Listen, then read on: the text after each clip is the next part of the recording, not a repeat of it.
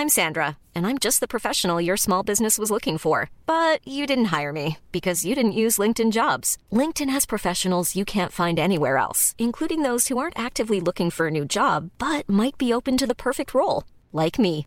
In a given month, over 70% of LinkedIn users don't visit other leading job sites. So if you're not looking on LinkedIn, you'll miss out on great candidates like Sandra. Start hiring professionals like a professional. Post your free job on linkedin.com/people today.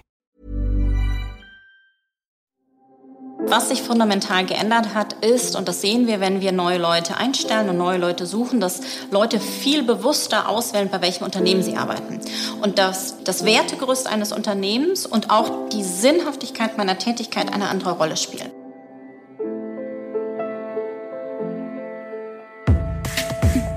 Think Beyond, der Podcast rund um interne Kommunikation. Was können wir dafür tun, dass sich Menschen auf allen Ebenen des Unternehmens mit ihren Fähigkeiten, Stärken, Ideen und individuellen Persönlichkeiten einbringen und zusammen wachsen können? Und wie können wir in der internen Kommunikation voneinander lernen? Dies und mehr besprechen wir heute mit einer erfahrenen Kommunikatorin, die viele Jahre lang die Unternehmenskommunikation von Comdirect bereichert hat und heute Global Head of Content Strategy and Cross-Channel Campaign Management bei Engel und Völkers ist.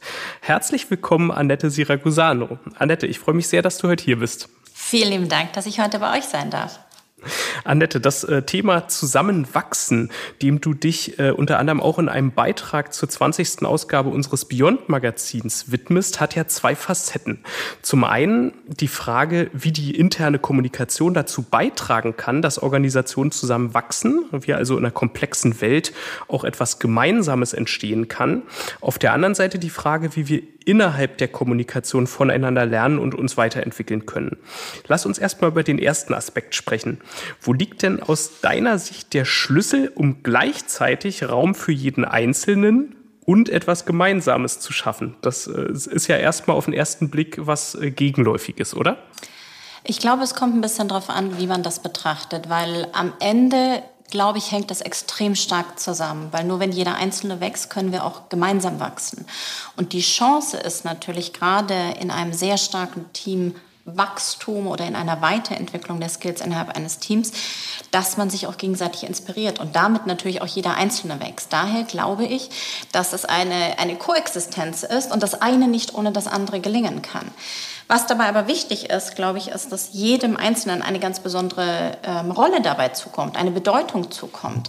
Weil, ähm, ich sage mal so schön, äh, das Ganze ist mehr als die Summe seiner Teile. Am Ende ist ein Team dann besonders stark, wenn jeder vielfältigste Ideen, Gedanken und ähm, auch Skills mit reinbringt und das ganze Team bereichert. Daher ist es, glaube ich, nicht ein Entweder-Oder, sondern es muss genau im Einklang miteinander stehen. Und am Ende müssen auch die Arbeitsweisen so sein, zu sagen, auf der einen Seite, und da gibt es eine sehr schöne Visualisierung auch von einem Spannungsfeld, auf der einen Seite, hey, ich fokussiere mich, ich bin verantwortlich für ein Thema, und auf der anderen Sache, wir arbeiten im Wir gemeinsam auf größeren Projekten. Gerade wenn wir in die Kommunikation blicken, dann äh, sehen wir noch einige, einige mehr dieser, dieser Diskrepanzen, also oder dieser Dinge, die auf den ersten Blick eine Diskrepanz ähm, darstellen. Eine andere wäre sozusagen auf der einen Seite Struktur und Orientierung, die ja immer wichtig, wichtiger wird zu schaffen in dieser komplexen Welt. Auf der anderen Seite dennoch ähm, Offenheit, Flexibilität zu bewahren, also Räume zu öffnen, die man dann gar nicht mehr so kontrollieren kann. Hast du dazu Tipps beziehungsweise beziehungsweise ist das für dich auch so ein Spannungsfeld? Beziehungsweise hat es ja gesagt, das ist eigentlich kein Spannungsfeld, der erste Punkt, über den wir gesprochen haben. Ist es ähnlich? Ich glaube, man muss sich mal ein bisschen überlegen, was wir die letzten Jahre erlebt haben. Und ich glaube, man muss auch ein bisschen drüber nachdenken, in welche Richtung die Veränderung geht. Und es gibt so einen schönen, schönen Satz, der heißt, äh, die Geschwindigkeit der Veränderung wird nie wieder so langsam sein wie heute. Das heißt, wir gehen davon aus, dass sich natürlich durch unterschiedlichste Entwicklungen Rahmenfaktoren schneller ändern. Das heißt, alles, was wir tun und alles, was uns begegnet, wird weggehen von einem sehr kontrollierbaren, absehbaren Umfeld. Und das ähm, ist egal, ob ich über Themen wie jetzt die letzten Jahre sehr stark Corona, äh, hättest du vor ein paar Jahren gesagt, dass wir wieder äh, einen, einen Krieg haben, solche Geschichten, das war nicht absehbar, damit hat keiner gerechnet, keiner war darauf vorbereitet. Das heißt, wir haben Erlebnisse, Ereignisse, die wir so nicht abschätzen können. Auf der anderen Seite haben wir technologische Entwicklungen, die wir gar nicht abschätzen können ähm, und wo wir vielleicht auch einen unterschiedlichen Blick drauf haben, was wir unterschätzen und überschätzen. Ja? Ich glaube, wir überschätzen immer das, was in so fünf bis zehn oder 15 Jahren kommt und wir unterschätzen aber eigentlich das, was sehr zeitnah auch technologisch kommt. Und deswegen begeben wir uns natürlich alle in ein Umfeld, was nicht planbar ist. Und deswegen ist der Wunsch natürlich viel mehr als vielleicht früher, ist dieser Wunsch sehr stark nach Orientierung, nach Struktur, weil ich mich in einer Orientierung, in einer Struktur sicher fühle. Und auf der anderen Seite habe ich eben die, die Strömung, sagen, na ja, aber ich will ja mich auch entfalten und selber entwickeln und einen Beitrag machen. Das ist aber, wie wir arbeiten und wie wir Dinge auch tun, ja, was ja auch viel mit einer hohen Komplexität zu tun hat, weil ja gar nicht jeder Einzelne alles wissen kann. Also weil die Komplexität so hoch ist, brauchen wir diese Vielfalt. So, und wenn wir diese zwei Aspekte zusammenpacken, glaube ich, ist es elementar wichtig, für sich ähm, als Team, aber auch als Unternehmen eine, einen Rahmen zu geben.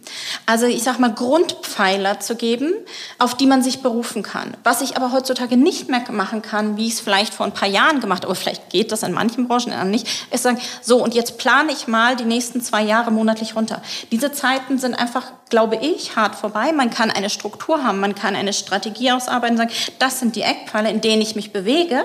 Und in diesem Framework ist es auch gewünscht und auch total sinnvoll, dass man sich frei bewegt, dass man Sachen austauscht, dass man gemeinsam Dinge entwickelt. Aber eben alles muss ein Strategy Fit haben, weil ansonsten zahlt es, glaube ich, nicht auf den Strategiekurs des Unternehmens ein und auch nicht auf die Werte des Unternehmens ein. Und deswegen glaube ich, auch da brauchst du diese Koexistenz. Also du brauchst eine Struktur, einen Rahmen als Leitplan, mehr denn je. Aber du kannst es eben nicht so runterbrechen, weil wir einfach gar nicht mehr die Kontrolle haben, wie wir sie früher hatten. Das ist ähm, ganz spannend, was du ansprichst mit diesem Rahmen, innerhalb dem dann sozusagen diese Offenheit ähm, stattfinden darf.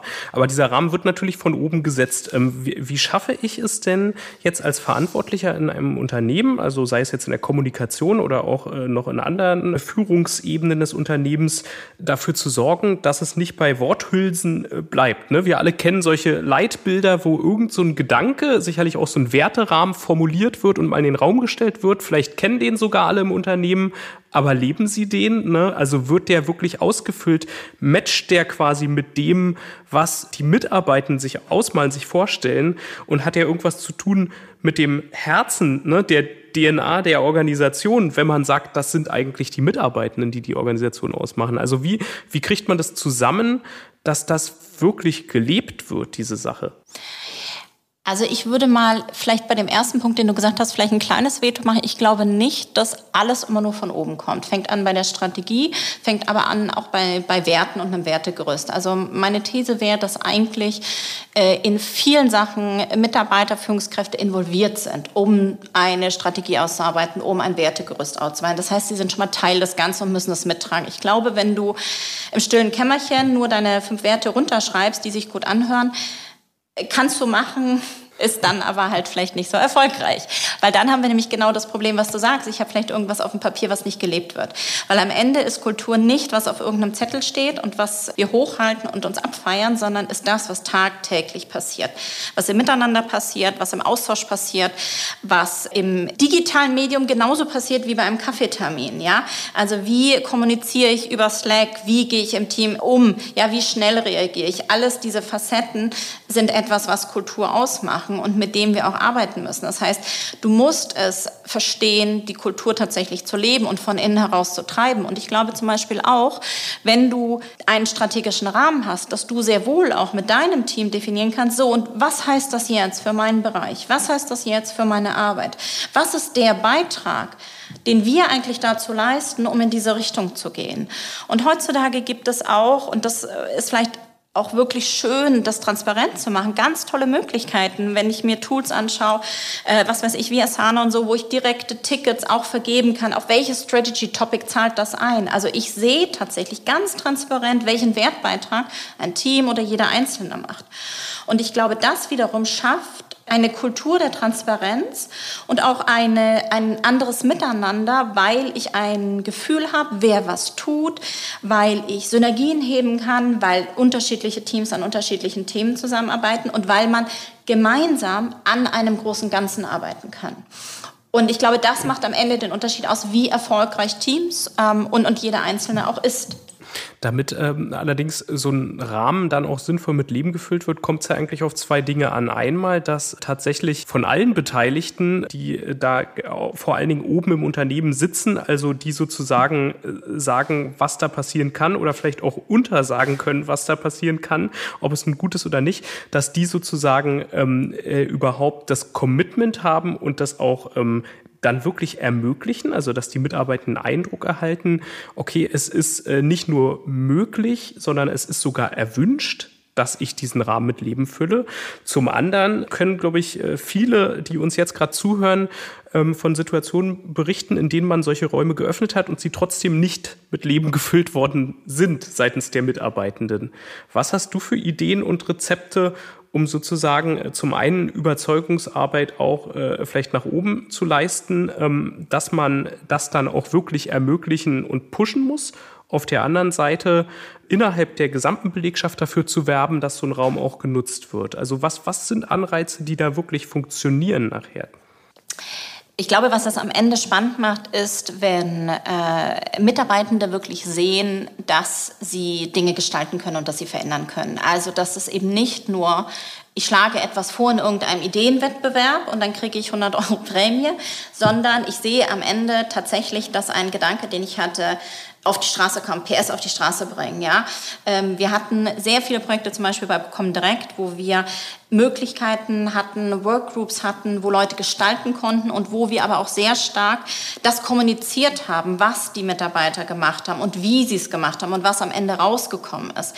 Du hast in der Regel immer Menschen, die sehr schnell vorangehen. Also du hast immer einen kleinen Teil der Leute, die immer sagen, hey, das finde ich super, da mache ich mit und tschakka, so und andere sind vielleicht eher skeptisch weil sie sagen, nee, und jetzt haben wir doch schon tausendmal das vorgeschlagen und es ändert sich ja nichts. Wenn du aber dann sehr stark kommunizierst, dass sich sehr wohl was ändert und dass es eben gewünscht ist und du auch Freiräume für Diskurs gibst, wo du auch ein Management mit inkludierst, wo du auch die Möglichkeiten hast, Sachen zu challengen und auch zu sagen, hey, das ist eine gute Idee, aber die geht nicht, weil auch solche Sachen sind ja total wichtig. Ich glaube, das sind Elemente, wo du genau so ein Umfeld schaffen kannst, um so eine Kultur zu etablieren und auch zu gestalten und dafür auch eben Räume zu öffnen, ja, für diesen Austausch. Ähm, und am Ende auch, gerade in einem Weg der Veränderung, wie wir es äh, bei Comdirect ja sehr stark hatten, die Leute mitzunehmen und, und wirklich in Dialog zu gehen und das nicht im stillen Kämmerchen zu machen und auch gerade das Management sehr nahbar zu machen, um diesen Austausch zu ermöglichen.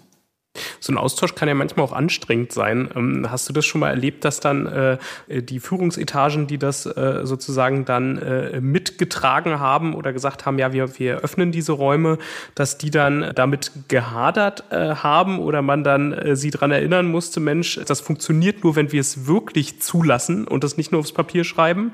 Also was sind in diese Richtung Argumentationsgrundlagen? Weil ich glaube, da wird häufig gegen Windmühlen gekämpft, auch von FachkollegInnen so ein Stichwort, was mir in den Sinn käme an der Stelle, wäre dieser Punkt äh, Schwarmintelligenz. Ne? Darüber schreibst du unter anderem auch in deinem, äh, deinem Beitrag, äh, den ich angeteasert habe im Beyond-Magazin. Ähm, ist das ein Argument, was zieht nach oben? Also zum einen äh, glaube ich, ähm, ich finde, wenn, dann musst du es ganz oder gar nicht machen. Also ich finde, man sollte niemanden äh, zu einem Format nötigen, äh, wo man, wo man vielleicht nicht die Zeit hat, nicht das offene Ohr dafür hat, dann bringt das das nichts. Also ich glaube, wenn man es macht, dann muss man es ernsthaft machen und dann muss man diese Räume ermöglichen und dann muss man auch damit leben können, dass vielleicht auch mal eine Kritik kommt.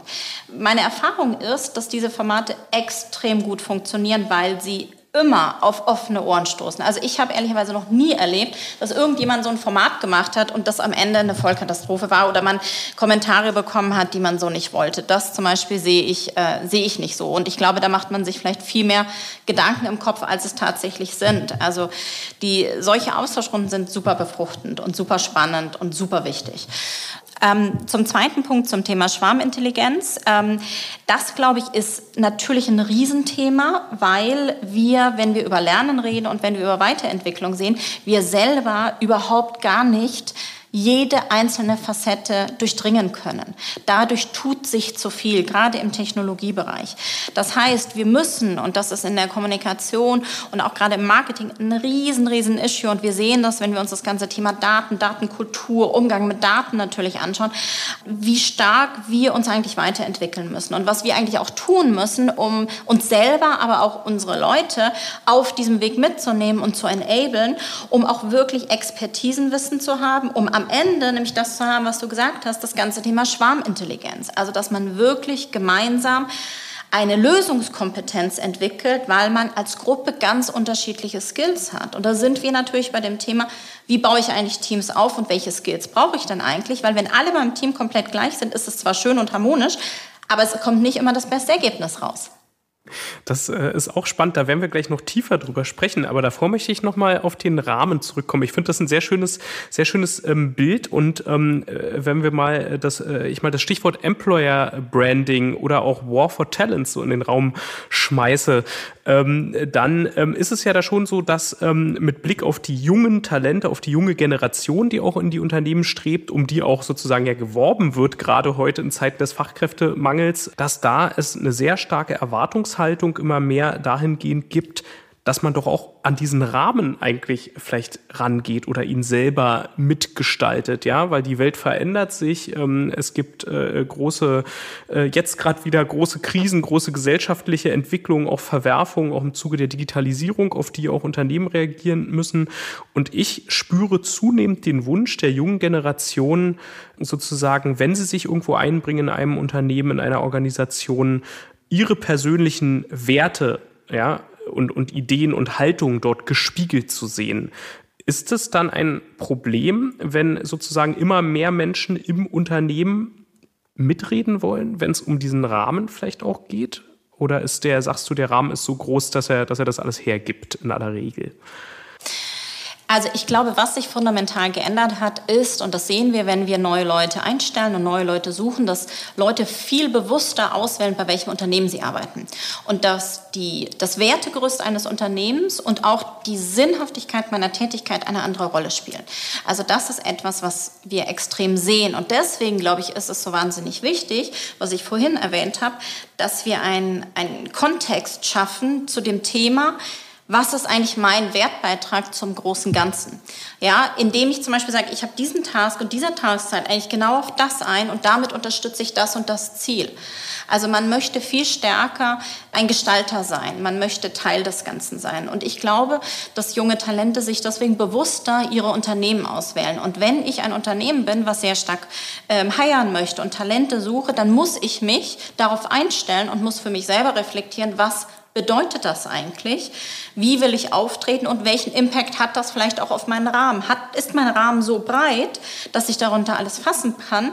Und stimmt der eigentlich, sage ich mal, mit, mit Grundthesen, mit Metatrends? Und wir haben die Möglichkeiten, auch solche Themen extrem stark heutzutage mit Daten zu unterlegen. Wir müssen Sachen nicht mit Bauchgefühl entscheiden, ob sie passen. Ich kann mit Daten heutzutage sehr stark ein Gefühl über gesellschaftliche Trends, über ökologische Trends. Ich kann mir sehr viel ziehen und und damit arbeiten und komme weg von einem Bauchgefühl. Und ich kann auch anhand sehr vieler Analysen wirklich sehen, was bewegt welche Zielgruppe und was hat das für mich als, als Employer Branding eigentlich äh, für einen Impact und wie muss ich mich aufstellen. Und ich glaube, das ist der Unterschied. Und diesem, dieser Challenge muss sich natürlich jedes Unternehmen stellen und ist natürlich gut beraten, auch bewusst für sich zu definieren, welche Leute möchte ich haben, in welcher Dimension und was ist dieser Zielgruppe, in dem Sinn äh, Bewerberzielgruppe natürlich besonders wichtig. Eine gute Strategie gibt die Instrumente in die Hand, die zur Erreichung von Unternehmenszielen beitragen können. Ein Konzept gehört daher auch besonders zur Arbeit der internen Kommunikation dazu. In den Incometer Insights spreche ich heute mit Dr. Guido Wolf. Leiter des Konix-Instituts und Incometer Fachjuryleiter der Kategorie Strategie. Hallo Guido, ich freue mich, dass du da bist. Ja, hallo Romina, ich freue mich auch. Guido, ich würde gerne mit einem kurzen ähm, Studienimpuls anfangen. Und zwar hat der Trendmonitor interne Kommunikation 2022 ergeben, dass nur 13,5 Prozent in der IK überhaupt ein professionelles Konzept haben. Äh, wundert dich das? Äh, was mich daran wundert, ist die ganz offenkundige Ehrlichkeit der Antworten, denn tatsächlich wäre, ich verfüge jetzt nicht über bessere Daten als dieser Trendmonitor, aber mein Eindruck aus meiner Beratungstätigkeit ist tatsächlich, dass äh, strategische Überlegungen und eben auch eine bündige, definierte, formulierte, ausgearbeitete Strategie eher die Ausnahme ist. Insofern fühle ich mich in diesen, nun ja, in meiner eigenen Empirie angesiedelten Eindrücken bestätigt durch diese Studie. Insofern bin ich nicht überrascht, nur über die Ehrlichkeit der Antworten. Andererseits haben aber auch 81,9 Prozent gesagt, dass sie ein Konzept besonders wichtig finden. Was meinst du, woran es denn liegt, dass einfach äh, vielleicht zu wenig, zu selten strategisch geplant wird? Welche Faktoren spielen denn da vielleicht rein? Ja, also ich gehe davon aus, dass wir, äh, wenn man sich den Alltag anschaut, von äh, IK-Bereichen, übrigens auch von anderen Bereichen jenseits der IK, dass wir einfach in den Unternehmen unter einem dermaßenen Ressourcendruck stehen, äh, die Bereiche, äh, Abteilungen oder wie immer das dann heißen mag, Organisationseinheiten sind derart auf Effizienz getrimmt äh, und übervoll mit Arbeit, dass vermeintlich nicht Dringliches zurückgestellt wird. Es gibt ja diese Unterscheidung zwischen wichtig und dringlich. Mhm. Und äh, bei dieser Unterscheidung, die hilft gelegentlich, um sich zu sortieren, bei dieser Unterscheidung ist es ganz oft, denke ich, so, dass der dringliche Impuls eben verfolgt wird und nicht ohne weiteres der wichtige. Und das hat aber Folgen und nicht nur positive Folgen. Darauf werden wir ja mhm. sicherlich gleich nochmal kommen. Mhm. Genau, du hast es schon angesprochen. Oft spielen ja Faktoren wie Zeitdruck, Ressourcen, aber vielleicht auch ähm, diese Dringlichkeit, also eine gewisse Aktualität, mit der Themen kommuniziert werden müssen, eine wichtige Rolle. Wird dann vielleicht trotzdem eine gewisse Notwendigkeit von strategischem Vorgehen in der Unternehmenswelt häufig verkannt? In der Tat wird sie äh, in der Realität äh, dann eben zurückgestellt. Sie wird vielleicht nicht verkannt. Äh, das zeigt ja eben auch die von dir eben zitierte Selbsteinschätzung von über 80 Prozent, die sagen, ein Konzept sei wichtig, aber die Realität zeigt eben, dass dafür dann sich nicht die Zeit genommen wird. Also kann man nicht sagen, es wird verkannt, aber es wird eben nicht gemacht. Und äh, unter dem alten Sprichwort Zeit hat man nicht, sondern Zeit nimmt man sich, nimmt man sich eben dafür nicht die Zeit, stellt es zurück, sagt, das machen wir, wenn wir Zeit haben, das braucht Brain, das braucht Gehirnschmalz. Und äh, das haben wir gerade nicht. Wir haben im Moment was Dringliches, aber sobald das fertig ist, legen wir los. Und dann ist irgendwann das Jahr schon halb rum. Dann sagt man, oh, lohnt sich eigentlich für dieses Jahr nicht mehr, aber nächstes Jahr ganz bestimmt. Und so wursteln wir uns durch die Gegend. Und das muss ich auch wirklich sagen, das ist dann eben die Konsequenz. Die IK-Bereiche werden zu Flipperkugeln und werden einfach hin und her geschossen. Und äh, es fehlt einfach der orientierende rote Faden. Und an diesem orientierenden roten Faden könnten dann eben auch äh, ernstzunehmende ja, Hinweise an die internen Kunden gerichtet werden. Motto, äh, ja, das können wir gerne machen. Wenn wir das aber machen, lassen wir was anderes liegen, was wir eben erst vor sechs Wochen in unserer gemeinsamen Strategiesitzung vereinbart haben. Naja, und äh, dann ist eben ein anderes Arbeiten irgendwann die Konsequenz. Äh, ein Arbeiten übrigens, was auch andere Servicefunktionen und Supportfunktionen in Unternehmen in Anspruch nehmen. Controlling-Bereiche würden nie sagen, äh, wir, wir verzichten auf eine Strategie. Und äh, das ist eben der Maßstab. Du sprichst es an mit den Konsequenzen und negativen Folgen, die äh, eine fehlende oder eine nicht gut ausgebaute Strategie vielleicht haben. Hast du aus deiner Praxis Beispiele ähm, dafür, was für negative Faktoren das sein könnten? Also was für negative Konsequenzen sich daraus ergeben können? Ja, am Ende ist es tatsächlich so, dass die IK-Bereiche ähm, ja sowas wie als Dienstleister zweiter Wahl betrachtet werden. Ja, die kriegen das dann hin. Ach ja, stimmt, die gibt's ja auch noch. Okay, das ist eine gute Idee. Lass uns mal eine Kommunikationskampagne anzetteln und dann lässt man die antanzen, ja, im engen Sinne des Wortes. Und ihr macht das dann schon oder so. Das ist einfach, ähm, ja, verrichtungsgehilfenartige äh, Denke. Und die IK-Bereiche lassen es mit sich machen, das muss man ganz klar sagen. Und das ist natürlich sehr bedauerlich. Es ist nicht Augenhöhe, sondern es ist, äh, ja, fast würde ich sagen, Dienstboteneinstellung, die man eben auf nach Gefühl und Wellenschlag äh, äh, springen oder nicht springen lässt. Ähm, aber eine ernstzunehmende, gleichrangige und, und gleichwertige Betrachtung und, und Würdigung und Wertschätzung ist eher die Ausnahme. Und daran tragen die IK-Bereiche insofern auch Verantwortung, weil sie eben erst mit sich machen lassen und auch nicht äh, ihre eigene Strategie entwickeln und verknüpfen mit der Unternehmensstrategie. Äh, das ist natürlich auch wichtig, dass wir jetzt nicht irgendeine Strategie machen, sondern eine Strategie, die äh, verbunden, verknüpft, vernetzt sein muss mit der Unternehmensstrategie. Und die dürfte es ja wohl geben. Äh, sobald es Ziele für ein Unternehmen gibt und ein Unternehmen ohne Ziele ist vielleicht nicht so wahnsinnig lebensfähig. Sobald es also Ziele gibt, gibt es in der Regel auch Pläne, um diese Ziele zu erreichen. Und damit meine ich nicht in Beton gegossene Fünfjahrespläne, damit meine ich flexible, anpassungsfähige, der Plastizität verpflichtete, ich vermeide das Wort Agilität, äh, weil es dann uns vielleicht in den Wald führt, ähm, der Plastizität verpflichtete äh, Strategien, die also formbar anpassungsfähig sind. Mhm. Im Rahmen deiner Jury-Tätigkeit beim Inkometer siehst du ja wahrscheinlich ganz viele verschiedene Strategien und auch die letzten beiden Jahre, wie du eben schon gesagt hast, waren, denke ich mal, wirklich geprägt durch die Pandemie. Kannst du dennoch äh, eine Entwicklung über die Jahre sehen oder was hat sich verändert? Ist was äh, besonders auffällig gewesen? Vielleicht in diesem Jahr auch? Ja, wir müssen vorsichtig sein äh, mit der Beurteilung, aber die Incometer-Einreichungen, insbesondere jetzt der letzten zwei Jahre, zeigen zum einen die Anpassungsfähigkeit äh, an sowas wie äh, Corona. Das ist natürlich das bestimmende und dominierende Thema, was sich maßgeblich und, und, und höchst wirksam in die IK Maßnahmen, Planungen und eben auch in die Einreichungen ähm, hinein ausgewirkt hat. Ähm, ich sehe aber tatsächlich in, gerade in diesem Jahr eine ganz interessante Entwicklung. Also man könnte fast sagen, dass äh, von dem Reagieren es zu einem Agieren kommt. Äh, Stichwort Gamification. Tatsächlich haben wir also bei den Einreichungen so eine kleine Tendenz und das hoffe ich wird sich dann in den Folgejahren noch weiter ausbauen, weil es ist einfach eine tolle Möglichkeit, um über eben auch die Nutzung, hybride Nutzung von Medien, seien es nun analoge, digitale oder Mischungen daraus, ähm, um eben das Ganze motivierend zu machen. Und hier tatsächlich, das war im zurückliegenden Jahr 2021 so für mich noch nicht erkennbar aus den Einreichungen.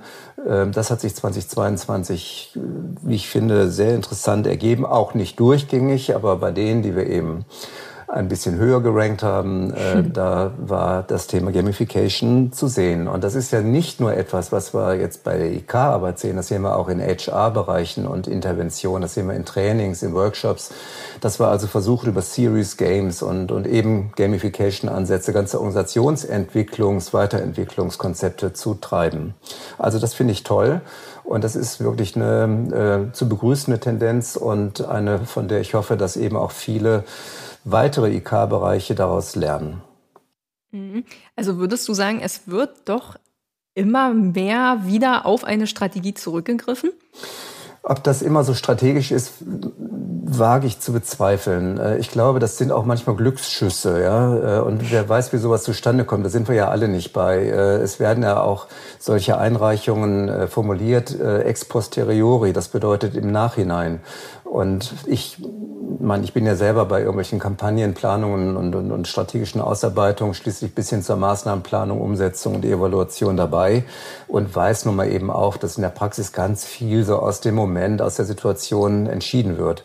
Wenn man das aber beschreibt, und das tue ich natürlich auch nicht anders, dann kommt im Nachhinein sowas wie ein roter Faden zum Vorschein. Man hat es dann immer schon gewusst und es war genau so gewollt, wie es dann gekommen ist was gelegentlich ein bisschen beschönigend äh, ist. Also ich bin gar nicht so sicher, ob das immer äh, von Anfang an gut strategisch aufgesetzt ist. Und was vielleicht bemerkt wurde, das, was ich hier gerade äußere, ist auch Selbstkritik. Auch ich selber lasse mich da vor den Karren spannen und versuche immer wieder zwar das Thema, die Relevanz des Themas Strategie äh, hervorzuheben und einzubringen, aber natürlich ist es so, dass manchmal es darum geht, Dringliches sofort zu erledigen. Und dann greifen wir äh, rezeptologisch auf das zurück, was sich bewährt hat. Jemand kommt mit einer neuen Idee, wir sagen, ach, weißt du was, das probieren wir aus, komm, äh, kostet nicht viel Geld oder so. Und dann wird's gemacht. Und dann Naja, wäre es natürlich toll, wenn man aus diesen Erfahrungen lernt und das Ganze konzeptionell für kommende Zeiten ähm, verarbeitet und eben für strategische Überlegungen nutzt. Hm, das ist ein schönes Schlusswort. Danke, Guido, für die Einblicke. Äh, ich glaube, das war ein sehr schönes Plädoyer für Strategien, die aber einfach dynamisch und flexibel bleiben müssen und nicht in Stein gemeißelt. Ich danke dir für deine Zeit. Sehr gerne. Ciao. Jetzt sind wir genau eigentlich äh, bei dem Punkt schon ähm, gelandet in unserem äh, Gespräch, ähm, diesem zweiten Aspekt, ähm, den ich quasi ganz am Anfang äh, schon angekündigt habe. Wir haben ja gesagt, was kann quasi IK äh, tun, ähm, damit eine Organisation zusammenwächst. Aber die Frage ist auch, wie können wir denn innerhalb der Kommunikation, auch innerhalb der Unternehmensleitung, überhaupt vielleicht auch insgesamt ähm, äh, innerhalb des Unternehmens voneinander lernen? Ne? Wen brauchen wir? Was für Fähigkeiten brauchen wir? Und da, äh, das hast du sehr schön angesprochen, ähm, stellen, glaube ich, die Herausforderungen der heutigen Zeit und die auch noch die kommenden Herausforderungen auch große Ansprüche an die Art, wie beispielsweise geführt wird, ne? oder äh, wie offen wir vielleicht auch ähm, einfach miteinander umgehen müssen, egal in welcher Funktion im Unternehmen. Gibt es für dich einen Unterschied zwischen offen sein und ähm, auf der anderen Seite ganz aktiv neue Impulse suchen? Ähm, also gibt es da noch verschiedene Qualitäten sozusagen der, der, der Offenheit? Also ich offen sein mal als Beispiel, ich, ich gucke einfach, was da kommt und äh, sage nicht sofort zu allem Nein oder höre es mir gar nicht erst an. Aktiv auf der Suche äh, ja nochmal einen Schritt weiter, ne? dass ich sozusagen das vielleicht als Grundlage auch meiner Arbeit begreife, dass ich mir Feedbacks aus einer vielfältigen Organisation einhole. Wie siehst du das? Was ist da auch dein Weg, um, um damit umzugehen? Also ich glaube, grundsätzlich ist, ist das ja nicht eine Disziplin, die bei nur einem Bereich liegt, sondern ich glaube, grundsätzlich ist das die Aufgabe eines jeden Einzelnen und jeder Einzelne kann dazu beitragen. Ich glaube, das ist schon mal ganz, ganz elementar. Was ähm, ich auch glaube, ist, dass du in, in einem offenen, crossfunktionalen Team automatisch dich gegenseitig inspiriert. Und je diverser ein Team ist und je vielfältiger ein Team ist, umso mehr unterschiedliche Impulse hast du. Und das ist etwas, was ich extrem bereichernd finde tatsächlich, ist wirklich zu schauen, welche unterschiedlichen, zum einen fachlichen Komponenten, aber auch äh, persönliche Komponenten spielen eine Rolle. Gerade wenn du mit unterschiedlichen, sag ich mal, Native Speakern arbeitest, kommen nochmal eine ganz andere Facette an Impulsen rein, die es am Ende so wichtig machen und am Ende so viel besser machen, weil du eben nicht in deiner eigenen Suppe kochst, weil du unterschiedliche Facetten hast. So, das heißt, du hast eigentlich automatisch durch ein diverses Team die Möglichkeit, immer wieder selber dazu zu lernen und dich zu challengen und auch zu hinterfragen hinterfragen. Das ist das eine. Das andere ist, natürlich kannst du dich hinsetzen und warten und mal gucken, oh, mal schauen, lese ich mal irgendwo einen spannenden Artikel und dann google ich das mal. Kann man so machen. Ich glaube, was man auch sehr gut machen kann, und damit habe ich sehr gute Erfahrungen gemacht, haben wirklich sich aktiv Zeit zum Lernen zu nehmen. Also sich auch als Team bewusst Zeit zu nehmen, aber wirklich auch, ähm, sage ich mal, Forschungszeit, Lernzeit. Weil uns allen geht es so, wir haben alle ganz viele Themen am Tisch, wir haben Back-to-Back-Meetings, ja, und wirklich sich auch Zeiten zu blocken, zu sagen, da ist jetzt meine Forschungszeit und da beschäftige ich mich mal mit neuen Trends oder ich buche mir bewusst Kurse. Also wir zum Beispiel bei uns im Team haben einen No-Meeting-Day, ja, wo wir keine Termine drin haben, wo man einfach mal drüber bleiben kann. Genauso wie wir unterschiedliche Lernplattformen für uns implementiert haben, wo wir dann schauen, hey, wer möchte welchen Kurs buchen, wo haben wir ein Overlap und was kann ich eigentlich lernen und wo kann ich mich wieder bilateral im Team austauschen. Und damit haben wir die Möglichkeit natürlich als Team ganz anders zu interagieren, zu wachsen. Und ich habe auf der einen Seite Theorie und den Praxisaustausch und bringe insgesamt natürlich das Skill-Level, und da sind wir wieder bei unserem Thema Schwarmintelligenz, natürlich nach oben, weil alle miteinander lernen. Ja, und das bringt dreimal mehr die Kontinuität als nur am Ende zu sagen, oh, ich gehe jetzt mal auf ein Seminar oder ich höre mir mal einen äh, Vortrag zum Thema XY ab und dann, dann habe ich es am nächsten Tag wieder vergessen.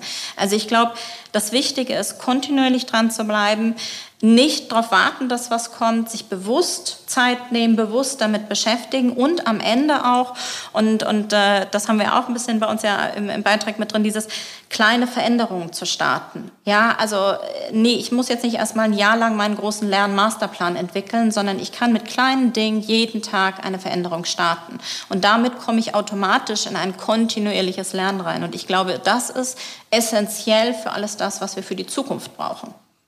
Wenn wir über Selbstreflexion und lebenslanges Lernen ähm, äh, sprechen, hast du noch weitere Tipps? Wie, wie gelingt das? Ähm, was machst du selber? Was, machen, was macht dein Team, ähm, äh, wenn es darum geht, rauszukommen aus der eigenen Bubble, neue Impulse zu bekommen, ähm, vielleicht auch Dinge integriert, ganzheitlich, ne, äh, über die eigene Fachdisziplin hinaus ähm, zu denken? Also ich, ein bisschen was habe ich ja vorhin schon erzählt, was wir an Formaten haben, ähm, oder No Meeting Day etc. Ich glaube, was uns total geholfen hat, gerade zum Start, ähm, ist, dass wir aus unterschiedlichen, sage ich mal, Teams, die im Silo gearbeitet haben, wirklich sehr stark das Crossfunktionale eingearbeitet haben. Also, dass wir ein Verständnis darüber hatten, wer macht eigentlich überhaupt was im Team. Wie staffen wir Projekte und dass aus den Projekten unterschiedliche Leute aus unterschiedlichen äh, Teams dabei sind, weil dann haben wir von voneinander gelernt. Also wenn die Produktion einfach weiß, warum ist denn das Briefing bitte so und warum ist das so, dann kann ich es gleich mitdenken. Und das macht es natürlich extrem viel besser, um dort stärker einzusteigen in dieses ganze Thema kontinuierliches Lernen. Ich glaube, was man selber oder was die, die größte Disziplin ist, ist, dass man sich selber einfach bewusst versucht, Zeit dafür zu nehmen. Es ist leider oftmals für uns, und das geht mir ja selber oftmals so, dass es das Thema ist, was am ehesten hinterunter fällt. Ja, also ähm, dann stapeln sich tausende von Büchern, was du nicht alles noch lesen willst und machen willst.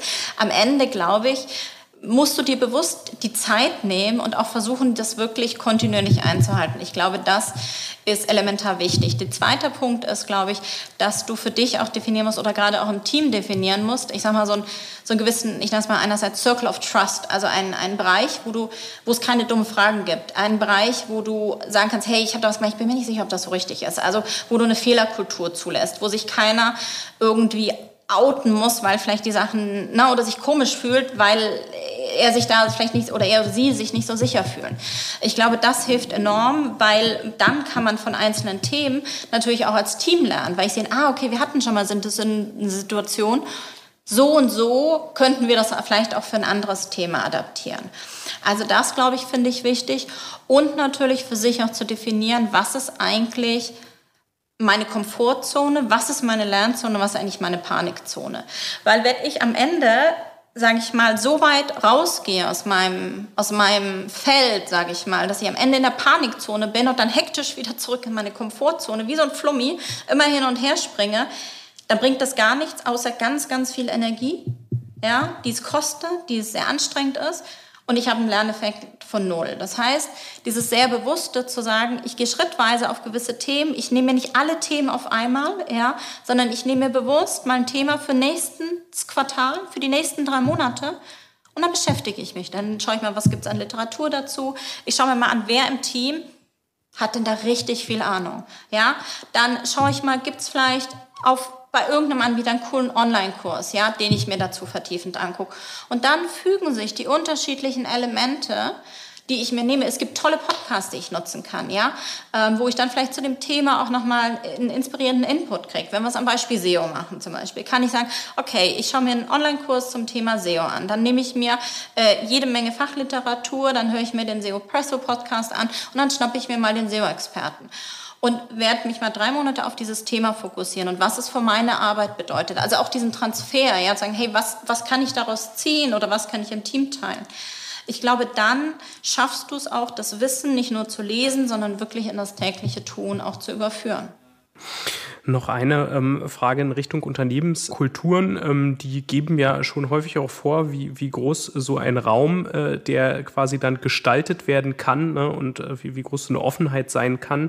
Glaubst du, dass eher äh, hierarchische Unternehmenskulturen, die es ja schon auch in vielen Unternehmen noch gibt, ähm, in der Zukunft äh, mehr oder weniger aussterben werden, dass die dem nicht gewachsen sind? Oder glaubst du, dass dieser Aspekt lebenslanges Lernen auch dort dann irgendwie anders ähm, funktioniert? Ich glaube, was man sich anschauen kann, ist natürlich, und das sieht man anhand vielen Studien, die ja auch zeigen, erfolgreiche Unternehmen sind die, die sich schnell anpassen und die sich schnell auf neue Situationen einstellen. Und natürlich gehört das ganze Thema lebenslanges Lernen und Adaption und Learn and Adapt extrem entscheidend dazu bei. Wir sehen ja zum Beispiel auch, und das ist vielleicht auch ganz spannend, wenn man sich mal so ein bisschen anschaut, wie werden eigentlich heutzutage neue Führungskräfte gesucht, ja? Ähm, und da siehst du in sehr vielen unterschiedlichen Screenings zum Beispiel, und das nennt man so Learning Agility Type. Ja, also man sucht ganz bewusst Führungskräfte aus, die sehr schnell einen hohen Lernfaktor haben, also die sehr schnell sich auf neue Situationen einstellen können, die sehr schnell äh, Skills aufbauen können, adaptieren können. Und das hat ja ganz viel auch mit Leadership zu tun und mit dem, wie ich gestalte und die auch in der Lage sind, auch nicht immer mit, mit allen Daten, die ich habe, zu arbeiten. Und all diese Elemente, glaube ich, führen dazu, dass du nachher eine Kultur hast, die in einem sehr dynamischen Umfeld bestehen kann. Und am Ende, glaube ich, kommt es auf das Unternehmen an, in welchem dynamischen Umfeld oder wie dynamisch das Umfeld natürlich ist. Äh, wenn ich es mir immer aussuchen würde, würde ich natürlich immer in einem nicht so hierarchischen Unternehmen arbeiten. Mhm. Ähm, weil ich einfach sehr stark an die Kraft der Gemeinschaft glaube und an den Austausch und an den Diskurs. Und ich glaube einfach, dass man in einem sehr starken Miteinander ähm, und einer sehr hohen Schwarmintelligenz ein besseres Ergebnis kriegt. Das ist ein sehr schönes Schlusswort, auch wenn wir noch nicht ganz am Schluss sind. Denn ich habe wie immer an dieser Stelle ähm, noch unsere regelmäßige Rubrik, die fünf Sätze für den Erfolg, mitgebracht. Das Ganze funktioniert so, dass ich dir jetzt fünf Satzanfänge, die du alle noch nicht kennst, vorlesen würde und ich bitten würde, diese zu vollenden in Form eines Satzes, der nicht allzu lang ist. Der erste Satzanfang lautet Gemeinschaftsgeist und Individualität sind eine Symbiose. Frischer Wind in der internen Kommunikation entsteht, wenn wir uns jeden Tag virtuell oder in echt sehen. Die aktive Suche nach Inspiration und Veränderung wird fester Bestandteil auf unserer To-Do-Liste jeden Tag sein. Arbeit mit Daten bedeutet für die Kommunikation das wir besser werden, effizienter werden und dass Daten ein integraler Bestandteil unseres Tuns sein werden. Und moderne Führung braucht. Jede Menge Spaß, Freude und den Wunsch, gemeinsam im Team Dinge zu gestalten. Sehr schön. Dann äh, kommt hier meine allerletzte Frage an dich, ähm, äh, die ich immer stelle, weil wir ja ein Weiterbilder sind, die SCM. Was möchtest du noch lernen? Das kann äh, was Berufliches, aber auch was Privates sein, je nachdem, was du uns verraten willst. Was ist dein nächstes Projekt? Das ist eine sehr gute Frage. Am liebsten, ich weiß, das ist total aus, ausgelutscht, aber ich habe mir das auch schon tausendmal vorgenommen, aber wie ich noch besser meinen Kalender haushalte und weg von diesen Back-to-Back-Meetings komme.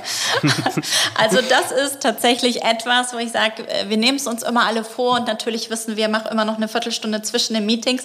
In der Praxis sieht das oftmals anders aus und ich glaube, ein bisschen Ruhe zwischen manchen Themen würde uns manchmal gut tun und auch Räume öffnen. Sehr schön. Ich denke, da hast du vielen aus der Seele gesprochen. Das wird bei vielen ähm, äh, zu weit hinten auf der Agenda stehen, ähm, als es eigentlich stehen müsste.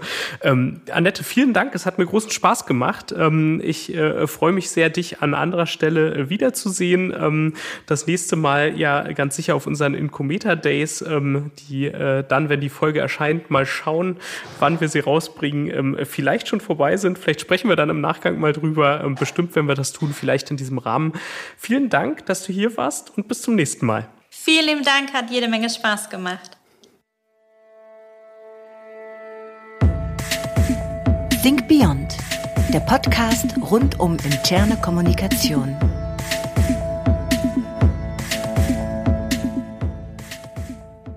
Think Beyond ist ein Podcast der SCM und wird produziert von Hill Productions.